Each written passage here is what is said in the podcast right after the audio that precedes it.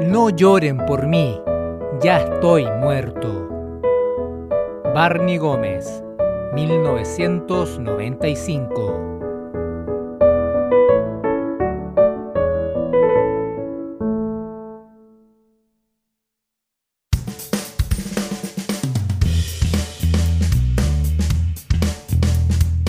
Bienvenidas y bienvenidos a este nuevo episodio de Yo no fui. Soy Juan Pablo Moraga. Saludamos inmediatamente y calurosamente a María José Añasco, la Coté. Hola, ¿cómo estás, Coté? ¡Eh! ¡Eh! Gracias por esa eh, Mira la ovación. ovación, por esa ovación tan lúdica. Una ovación de una persona. Son las mejores ovaciones. Excelente. Son personalizadas. Sí, está, está, está buena, está buena, me gustó. ¿Cómo estás tú, Juan Pablo? Yo estoy súper bien, muy contenta ya en este capítulo número 21 de Yo no fui el podcast, a través, como siempre, de la plataforma Zoom. Sí, sí, todavía por Zoom. Oye, pero quizás, ojalá, por poco tiempo, porque, bueno, comentar también que acá en Chile comenzó la etapa de vacunación masiva, primero por los mayores de 70 años se están vacunando, entonces, eh, la verdad estamos bien contentos acá porque se ve al menos una luz al final de este camino, una luz de esperanza. Sí, y tenemos dos opciones, o mañana empieza Walking Dead o nos sanamos. No, pero no asustemos, las vacunas son totalmente seguras. No, son buenas, vacúnense, todo el mundo vacúnense, si estoy molestando. Yo espero poder vacunarme pronto, aunque soy, pero es que el último eslabón de la cadena, no Sí, tengo por dónde. No, tenemos para ratos nosotros. Sí, van por edad y después por, por riesgo y después por trabajos. En fin, no, estamos, estamos sonados. Cuando ya nadie más se quiera vacunar, recién nos van a llamar a nosotros para ser vacunados. Oye, pero el Colegio de Periodistas, y esto es, bueno, un tema anexo, el Colegio de Periodistas de Chile, eh, y esto es verdad, no, no es broma, envió una solicitud al Ministerio de Salud para que los periodistas fuésemos considerados como trabajadores indispensables para así acceder Ah, antes como gremio a la vacunación. Heavy. ¿Qué tipo de periodista hizo esa barbaridad? El Colegio de Periodistas. Bueno, igual, por un lado, si están, no sé, no sé, po, si van a lugares donde se puedan contagiar, esos como de terreno y todo, igual corren riesgo. Sí, mira, Creo. yo ni siquiera estoy colegiado, pero eh, si esto resulta, soy el primero en levantar mi manga y poner mi brazo. Yo pensé que iba a decir, soy el primero en colegiarme, ni cagando, nica. No, no, no, no, me tienen que dar más que una vacuna para hacer eso. No, a mí igual. Un sueldo vitalicio, al menos. Bueno, compañerito Juan Pablo Moraga, a lo que nos convoca. ¿Qué nos convoca? Conversar de los Simpsons, de esta serie tan particular, con personas de cuatro dedos, amarillos, con peinados raros, gente con ojos saltones. Me parece muy bien, pero antes, María José, ¿por qué no le recuerdas a nuestros eh, queridos y amables oyentes cuáles son nuestras plataformas sociales? Oye, nuestras plataformas sociales son arroba yo no fui P en Twitter, ahí nos pueden encontrar, y en Instagram también con el arroba yo no fui el podcast. También pueden escuchar nuestro programa en distintas plataformas y también, bueno, en sus preferidas, puede ser Spotify, puede ser Apple Podcast y una infinidad de otros que todavía ni siquiera descubro. Ahora también nos pueden encontrar en anchor.com. Por ahí nos pueden eh, pillar. Muchas gracias nuevamente a todos quienes nos están escuchando. Y María José, te cuento que en esta oportunidad vamos a hablar sobre un episodio que debo reconocer lo elegí yo. No me diga, pero ¿qué es Sí, esto? te digo. Eligiendo, eligiendo capítulos, pero así a dedo, sin dejar participar a las personas que nos escuchan. Me di el gusto solo por esta vez. Te diste la licencia, digámoslo. Me di la licencia, pero solamente por esta vez. Obviamente sigan escribiéndonos, sigan proponiendo episodios, que lo estamos todos trabajando. Pero este lo elegí yo. Pero yo encuentro que eso está bien, si a veces tenemos que proponer nosotros también capítulos y también somos fanáticos y también tenemos nuestros capítulos favoritos, así que entramos en esa categoría. Sea, hay que ser propositivo y, y darse un gusto de vez en cuando. Lógico, estoy totalmente de acuerdo contigo. Y tú te preguntarás, María José, ¿qué episodio es? Sabes que me lo he preguntado bastante. Por favor, ilumínanos. Se trata de Una estrella estrellada, temporada número 6, episodio 18, fecha de estreno, por supuesto, en Estados Unidos, el 5 de marzo de 1995. Ya lo estaremos comentando, pero este es el conocido episodio de la polémica. Oh, ¿y por qué la polémica? Una polémica re fuerte que hubo dentro, pero mantengámoslo en pausa. ¿Quieres saber quiénes fueron los eh, encargados de dirigir y de escribir este episodio? Ken Keller fue el guionista. Tiene un par de episodios bien emblemáticos a su haber. El viaje misterioso de nuestro Homero, que es el del chile picante. Oh, ese capítulo es muy bueno. Sí, es bueno y es de los experimentales, es de los que se atrevieron a hacer cosas distintas. Entonces yo creo que lo recordamos todos un poco por eso también. Y también Vida Prestada. Vida Prestada no es el de Skinner. ¡Skinner! Ese mismo es, se me había olvidado. Ese es el capítulo. El, de Armando Barrera. El, icónico capítulo de Armando Barrera, exacto. Donde cambió. También un episodio muy polémico. O sea, Ken Keller es un tipo polémico para escribir. Parece que se caracteriza por episodios que han marcado de alguna forma la, serie. Sí, y como dato bien interesante de este personaje, el señor Keller, él no es cualquier persona, él fue productor ejecutivo de Futurama incluso, y fue mm, uno de los eh, guionistas encargados de la generación y creación de, de ese programa que yo creo que acá a todos nos gusta. Entonces, mira, hay unas fichitas para el señor Keller. Oye, también tiene otro, tiene otro capítulo emblemático que es el capítulo de los presidentes, que se llama El mal vecino. Puta que es bueno ese capítulo. Es súper bueno. Y la dirección estuvo a cargo de Susie Dieter. Bart se hace famoso, el del Niño Yo No Fui, que da el nombre a nuestro podcast. También yo sé que este te gusta mucho, María José, Lucha de Clases en Springfield, el del traje Chanel. Lo vi antes de ayer. No, en serio. ese capítulo. Buenísimo.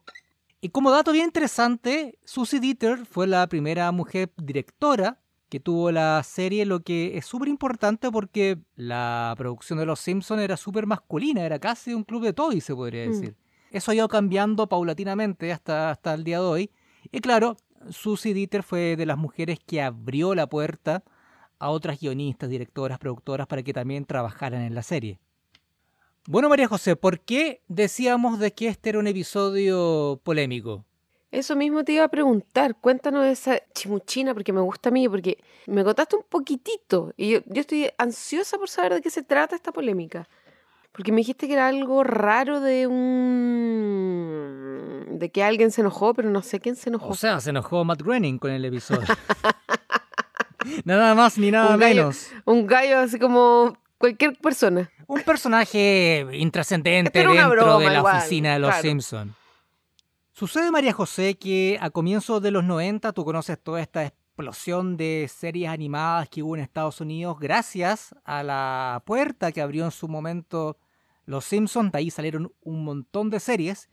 Y una de las series que tuvo un par de temporadas entre el año 94 y el año 95 fue una serie que se llamó The Critic, que era producida por tu amigo personal Mike Rice y también por All que todos sabemos, ellos fueron los productores ejecutivos de Los Simpsons durante la tercera y cuarta temporada. All es el actual productor ejecutivo, no, no eran unos desconocidos, no eran cualquier persona. Y Mike Rice sigue todavía también en Los Simpsons. También sigue con cargo de consultor y de productor. Y también el tercero en la producción de esta serie llamada The Critic fue James L. Brooks, que también fue uno de los eh, productores ejecutivos originales también de, de la serie desde la época en que eran cortometrajes de televisión. Bueno, ellos tenían esta serie, estrenada en ABC el año 1994, y esta serie le fue bastante mal en ABC, fue cancelada, a pesar de que tuvo buenas eh, críticas eh, por parte de la prensa especializada, pero no la veía mucha gente. De hecho, yo creo que era de los pocos que la veía. esa, eh, yo no. Esa serie. Nunca la vi, fíjate. Igual yo era chica en esa época y el tiempo que duró, o sea, un año más o menos, también fue poquito. Pero yo no tengo. O sea, sí, eh, reconozco que nunca la vi. Sí, bueno, a mí me, me encantaba, debo decir que era, era fan. La- acá en Latinoamérica la daban a través de HBO los días sábados en la noche. Y yo, la verdad, era, era bien fan porque se la presentaba primero como de los creadores de Los Simpsons, ¿cachai? Era como de esa onda. Pero bueno, a lo que, a lo que íbamos, esta serie fue cancelada en su primera temporada. Y no sé por qué Fox la compró. El ojito, eh, comprar una serie cancelada para emitirla en su señal. La misma señal de Los Simpsons, recordemos, Fox. Entonces, para promocionar su estreno en cadena Fox, a los creadores de Los Simpson y también de The Critics y a los ejecutivos, se le ocurrió hacer un episodio crossover en Los Simpsons donde apareciera Jay Sherman, que es el protagonista de esta serie The Critic. Esto, por supuesto, que era una movida marquetera más que nada, le pareció incorrecto a Matt Groening, porque seamos sinceros, esto beneficiaba solamente a The Critic, no beneficiaba en nada a los Simpsons que estaban en su apogeo. Entonces, claro, ahí hubo un tema interno entre Matt Groening con Al Jean, Mike Race, James L. Brooks y con los productores y ejecutivos de Fox que Matt Groening intentó por todas formas intentar bajar este episodio, habló con todo el mundo cuando ya de forma interna Matt Groening vio de que no lograba nada, empezó a hablar con la prensa, empezó a disparar contra James L. Brooks, contra Mike Race, contra Al Jean, con vos iban, con vos venían. La cosa es que finalmente nadie tomó en serio a Matt Groening, que recordemos el control de la serie no lo tenía él, sino era como una especie de, de consultor ejecutivo, iba a rayar algunas cosas, pero nada más. Entonces el acuerdo que llegaron fue ya el episodio se emite, hagan la weá que quieran, básicamente, pero no me pongan Claro. a mí en los créditos. Entonces, este episodio es conocido por la polémica por aquello y porque es el único episodio en las treinta y tantas temporadas de Los Simpsons en que Matt Groening no aparece en los créditos. 32 temporadas para ser exactos, así es. Fue lo único que logró. Sí, bueno, igual es una, una pelea que sin duda a mi parecer no parece perdida, porque que no aparezca su nombre en los créditos es como, o sea, de- demuestra totalmente una postura frente a cualquier cosa. O sea, ya es un capítulo que no tiene el sello.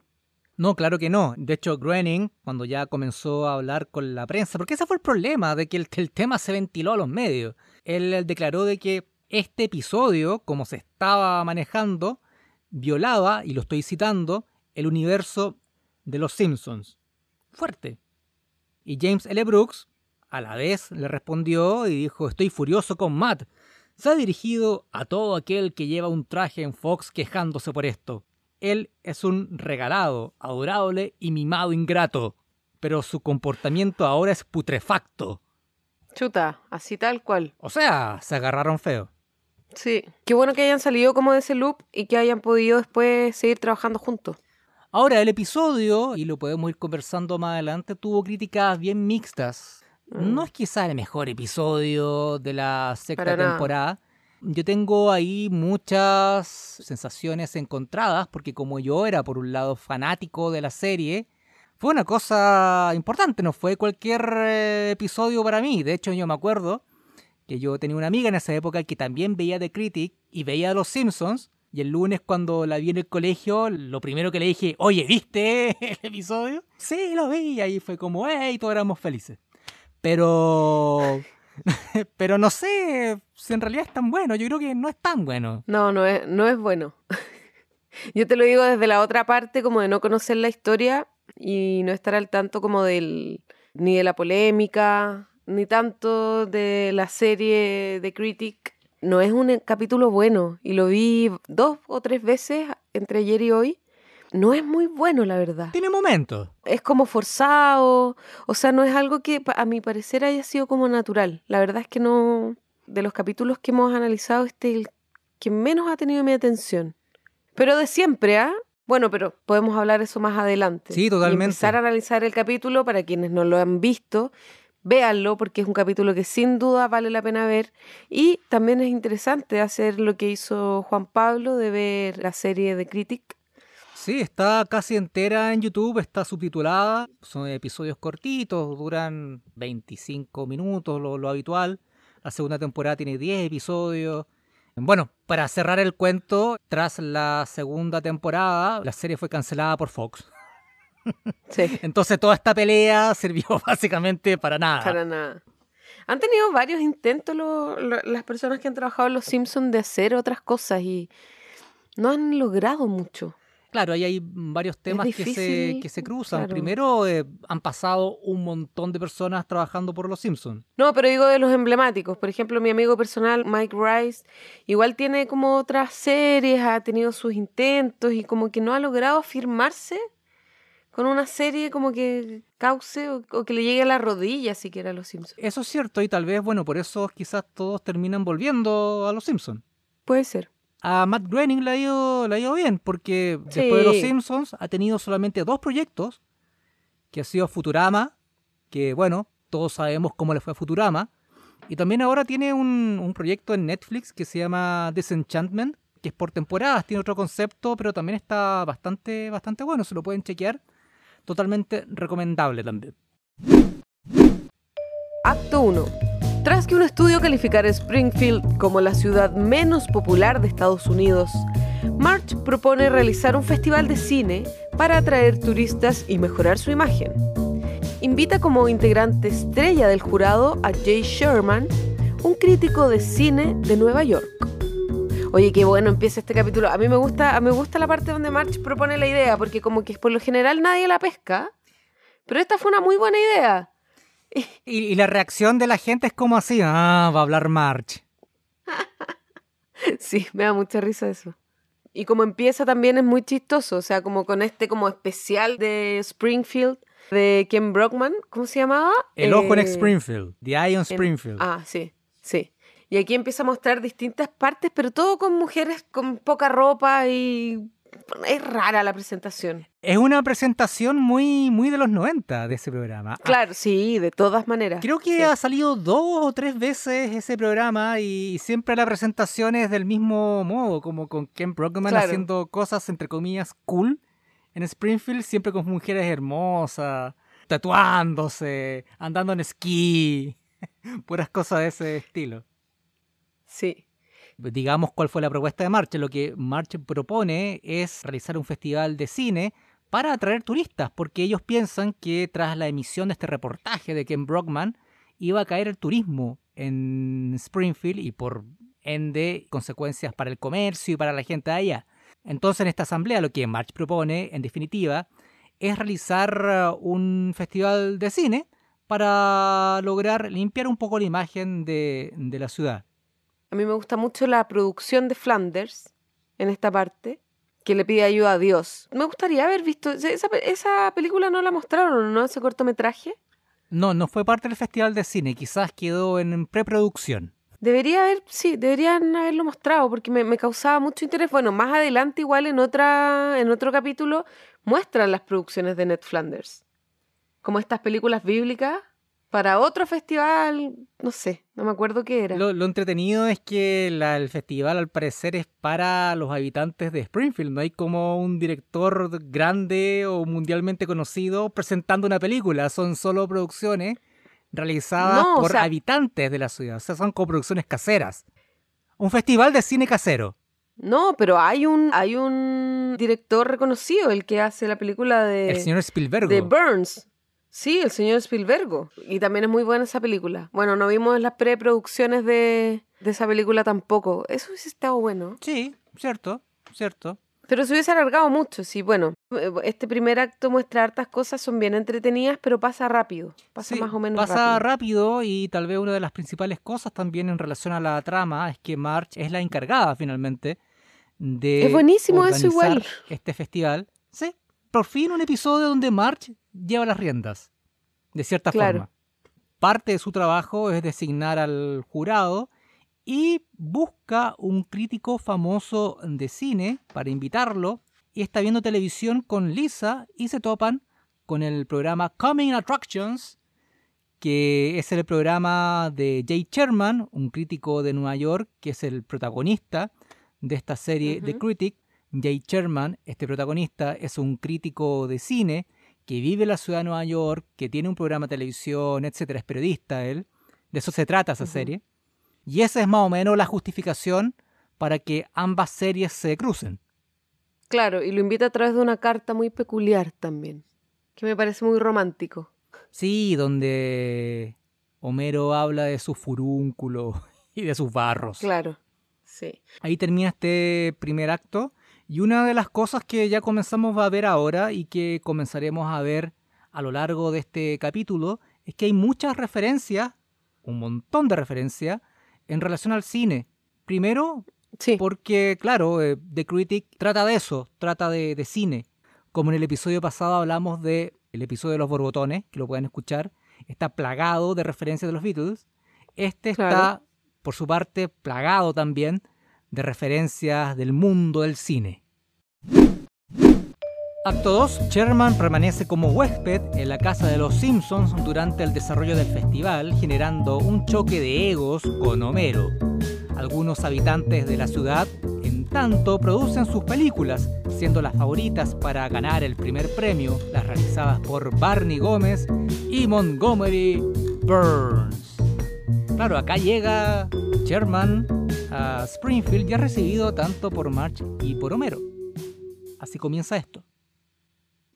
Sí, ya encuentro que ya em- se empieza a poner como más entretenido, como con el tema de Barney y como mostrando a este señor conviviendo un poco en la casa de los Simpson. Hay una parte que es bien particular que también creo que es un poco debe ser parte de las características del personaje en la serie de Critic y ahí a lo mejor tú nos puedes guiar un poco Sí, porque muestra que ha ganado muchos premios y que es como una persona muy importante. Sí, mira, eh, ahí tengo yo mi- mis mayores mm, críticas respecto a cómo está planteado este personaje. En realidad, Jake Sherman, él es un poco soberbio, sí. Él mira bastante menos a la gente porque sabe que en general es más inteligente que el ciudadano promedio común. Pero en la serie, si bien tiene esa parte de su personalidad, lo principal es que él es un perdedor y que viene muy a la baja y muy de capa caída. Él, eh, ¿Ah, sí? él en general tiene muchos problemas de depresión. Él es bastante inseguro con su físico. El físico de él es un tema dentro de la serie. Él se encuentra feo, se Mm. encuentra gordo, bajo, calvo, cosa que es así, pero le genera, pero le genera bastante complicaciones en su, en su vida diaria. Él es adoptado, su familia no lo quiere. El programa que él conduce es un programa que no ve nadie y que siempre está al punto de la cancelación. Entonces, claro, eh, si Ya. bien tiene este lado de, de ser vanidoso, orgulloso y soberbio, lo que más resalta es que es un soberbio perdedor. Acá no, po, Mm. acá se presenta como un cabrón, así mostrando los Pulitzer, mostrando los premios, mostrando el, el Emmy, por ejemplo. Y no sé, yo... Sí, mostró varios premios. Claro, Mm. eh, no refleja lo que es su personalidad real y me produce bastante extrañeza considerando que los creadores de esa serie estuvieron involucrados en esta. Y aparte lo presentan Mm, como sí. contrapartida y némesis y adversario de Homero, lo que nunca es bueno tampoco en esto. Claro, ¿Por nunca qué? es bueno porque siempre va a perder, po. Claro. Totalmente, porque nosotros queremos a Homero, pues a la gente que ve los Pero Simpsons lógico. y que es fanática de los Simpsons va a querer Mm. siempre a Homero, no al extraño que viene de la gran metrópolis a quitarle su último trozo de carne. No, de todas maneras, sí. Ahí pasa algo interesante también y es como, en, el fondo también es como la justificación para que Homero llegue al, al jurado igual.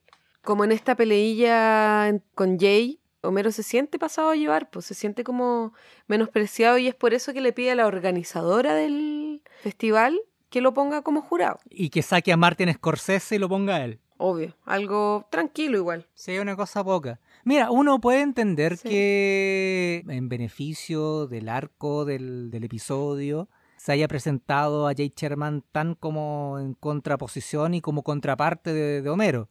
Pero, pucha, Claro. podrían haber buscado una forma mejor de hacerlo, creo, y no en desmedro del personaje, entre comillas, invitado.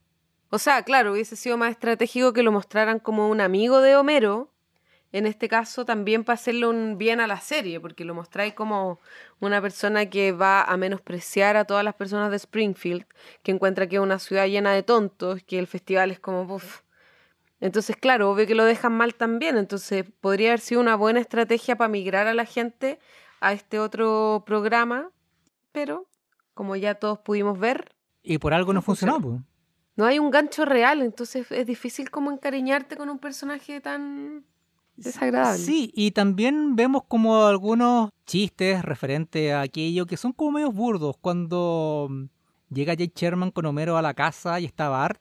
Bueno, hay algo bastante gracioso ahí, que está, Bart está viendo la televisión y se escucha enseguida, los picapiedras conocen a los supersónicos. Ah, sí, pues sí, sí, eh, sí. Eso está bueno, pero después Bart dice, oye Jake Sherman, soy fanático de tu programa, todos deberían verlo. Ah, eso es como un poco mucho. Sí, pues es como forzado, ¿cachai? Como que también es una broma muy interna. Sí, sí, como que mm, algunas funcionaron bien y otras no funcionaron tan, tan bien. Otra parte interesante de este acto es que vemos a Byrne empeñado. Yo creo que debe ser lo más gracioso tal vez del, sí, buenísimo. capítulo. Sí. Empeñado por eh, ganar el primer premio porque él quiere limpiar su imagen y Smithers le recomienda, bueno, señor Burns, ¿por qué no hacemos una película donde se resalte su valentía, su virtuosismo, su espíritu noble? Y Burns le dice, buena idea, pero olvidó la humildad. Y le pega con un bastón en la cabeza. Sí. Bueno, y ahí Burns hace lo posible para ganar em, el premio y ahí es cuando conocemos al equivalente mexicano de Stephen Spielberg, el señor Spielbergo. Muy bueno igual. me gusta esta parte porque es como la película autobiográfica y me gusta cuando hacen la, la audición. Mm. Sí, para ver quién personifica al señor Burns. Claro, vemos a Anthony Hopkins, a William Shatner, al hombre abejorro, que le gustó a Spielberg. Homero también. claro. Y ahí, bueno, Burns decide que él va a ser el protagonista de su propia película. ¡Qué mejor decisión! Sí, claro. Una decisión muy humilde. Acá el festival comienza. Hay varias películas que ya están en, en, proyección. Moe tiene un musical, fíjate. ¿Quién lo hubiese pensado? Y otra de las proyecciones es La bola de la ingle de Juan Topo. Sí. Que es la que le gusta a Homero, la favorita de Homero. Sí, claro, pero por lejos, y aparte que es la única que disfrutó realmente. Sí, le cantó, según él funciona en muchos niveles. y estoy de acuerdo. Eh, yo no tanto. ¿No? Yo no tanto. Igual pienso que habían otras mejores. Igual tenemos el placer de ver la película de Barney. Sí, que debe ser también uno de los grandes momentos de la, del episodio y también tal vez de los más recordados. Sí, eso te iba a decir. Sí. Tal vez de los más recordados de toda la serie. Este cortometraje en blanco y negro, donde Barney hace un relato autobiográfico sobre su alcoholismo. Y la verdad es un muy buen cortometraje. Y es muy dramático también. No sabíamos que Barney tenía este esta beta tan romántica y bueno, y también peligrosa, porque si vemos que ve de esa manera el alcoholismo, no sé, no sé cómo ayudarlo. Bueno, acá es cuando dice, no lloren por mí, ya estoy muerto. Que ya, ya estoy muerto. Es muy buena esa frase. Sí.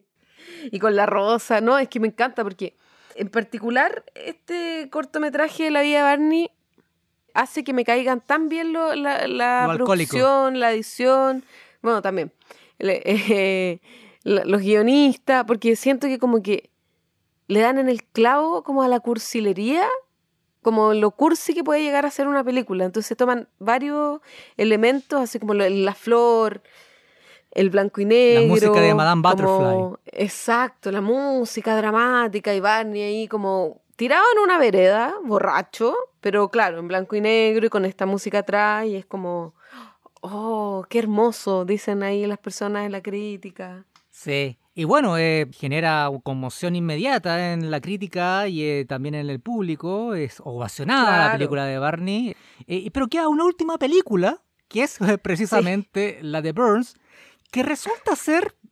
Ah, básicamente una mega producción con mucho dinero atrás, pero son solamente copias de otras películas más populares como Viva Zapata, ET y Ben Hur. Claro, es como que toman los momentos peak de cada una de estas películas y los pone ahí, como un mix. Burns, siendo ET, por ejemplo. Esa es mi parte favorita igual. Y siendo Jesús. Sí. Ayudando a Judah Ben Hur. Sí. Bebe Judah Ben Hur. Es muy chistoso. Claro, y después de que muestran esta película, el resultado es que toda la gente se empieza a enojar. Porque se dan cuenta de que esto es una recolección de momentos eh, de la historia del cine, claro. Y empiezan a abucharlo, empiezan Boo. Boo. Smithers, no entiendo. ¿Dicen Boo o Burns? No, dicen Burns. Burns. Tercer acto. Con la mitad del jurado sobornado, Homero tiene la misión de entregar el voto definitivo. Sin embargo, se inclina por la película más estúpida, Bola en la Ingle, de Juan Topo. Marge y Sherman intentan hacerlo cambiar de opinión y que entregue su apoyo a la mejor producción del certamen, la cinta de Barney Gómez. Es cortito este acto. De hecho, no, no pasa nada. Sí. No, o sea, pasa eso que igual es chistoso, porque claro, acá vemos como el soborno de Burns a los sobornables de Springfield. Claro. Diamante y Krusty. Krusty y Diamante, claro. Y Homero una vez más está como súper afuera de todo esto y ni siquiera vio la película de Barney. Es que recordemos que la única motivación de Homero era tratar de no sentirse opacado por la presencia de Sherman, si a Homero no le interesaba el festival. Pero lo hizo pésimo, po. si no vio ni siquiera todas las películas.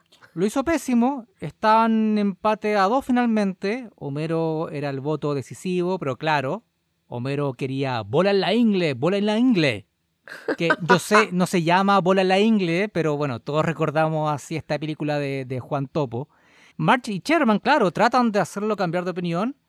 Y Homero en una breve reflexión donde ve nuevamente la película, se decide finalmente votar por la cinta autobiográfica, no de Burns, sino de Barney Gómez, que era el merecido ganador de esta contienda internacional. Pero de todas maneras, no había otra posibilidad. Nada, bueno, ahí vemos la ceremonia de premiación, que lamentablemente para Barney tenía una dotación permanente de cerveza Duff. Cuando recién quería empezar a hacer las cosas bien. ¡Conéctelo a las venas! no lo pensó dos veces. Claro, y acá ya vemos la despedida, está terminando esto. Eh, Sherman le dice a, Bart en un momento, eh, bueno, eh, los dejo invitados a mi programa refiriéndose a su programa de televisión, no, no a la serie, sino al programa que él conduce en Nueva York. Y Bar le contesta, no, no estamos tan locos. Lo cual, no, gracias, está, no vamos a volver a verte. Eh, y ahí se va Sherman, se va. Y hay un remate, eso sí. Sí, que es muy bueno. Burns intentando ahora sobornar y comprar un premio Oscar. Falla, a pesar de que según él sobornó a todo Hollywood y pierde ante una película idéntica a la bola en la ingle, pero protagonizada por otro actor clásico que no recuerdo ahora su nombre, pero es el actor de la película Patton, que ganó un Oscar en su momento. Y ahí termina, y ahí termina, fin del episodio. Pam, pam, pam, pam. Sí, termina así, a mí me parece bien chistoso que termine así. Ahora, como te digo, Claro, Sherman se va de Springfield y se va haciendo pesado todavía. Sí, nunca tuvo una redención acá, no, no sé si fue bien ocupado, pero María José, ¿quieres que conversemos de esto mejor en los ositos bobos? Pero por favor, como siempre, mi momento favorito del programa.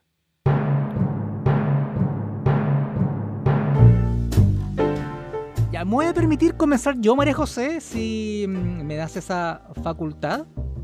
Por favor. Fue mm, mi propuesta este episodio. Yo lo entregaré siendo bien justo y ecuánime, tres y medio. No. ¿Te has ablandado con el tiempo, Juan Pablo?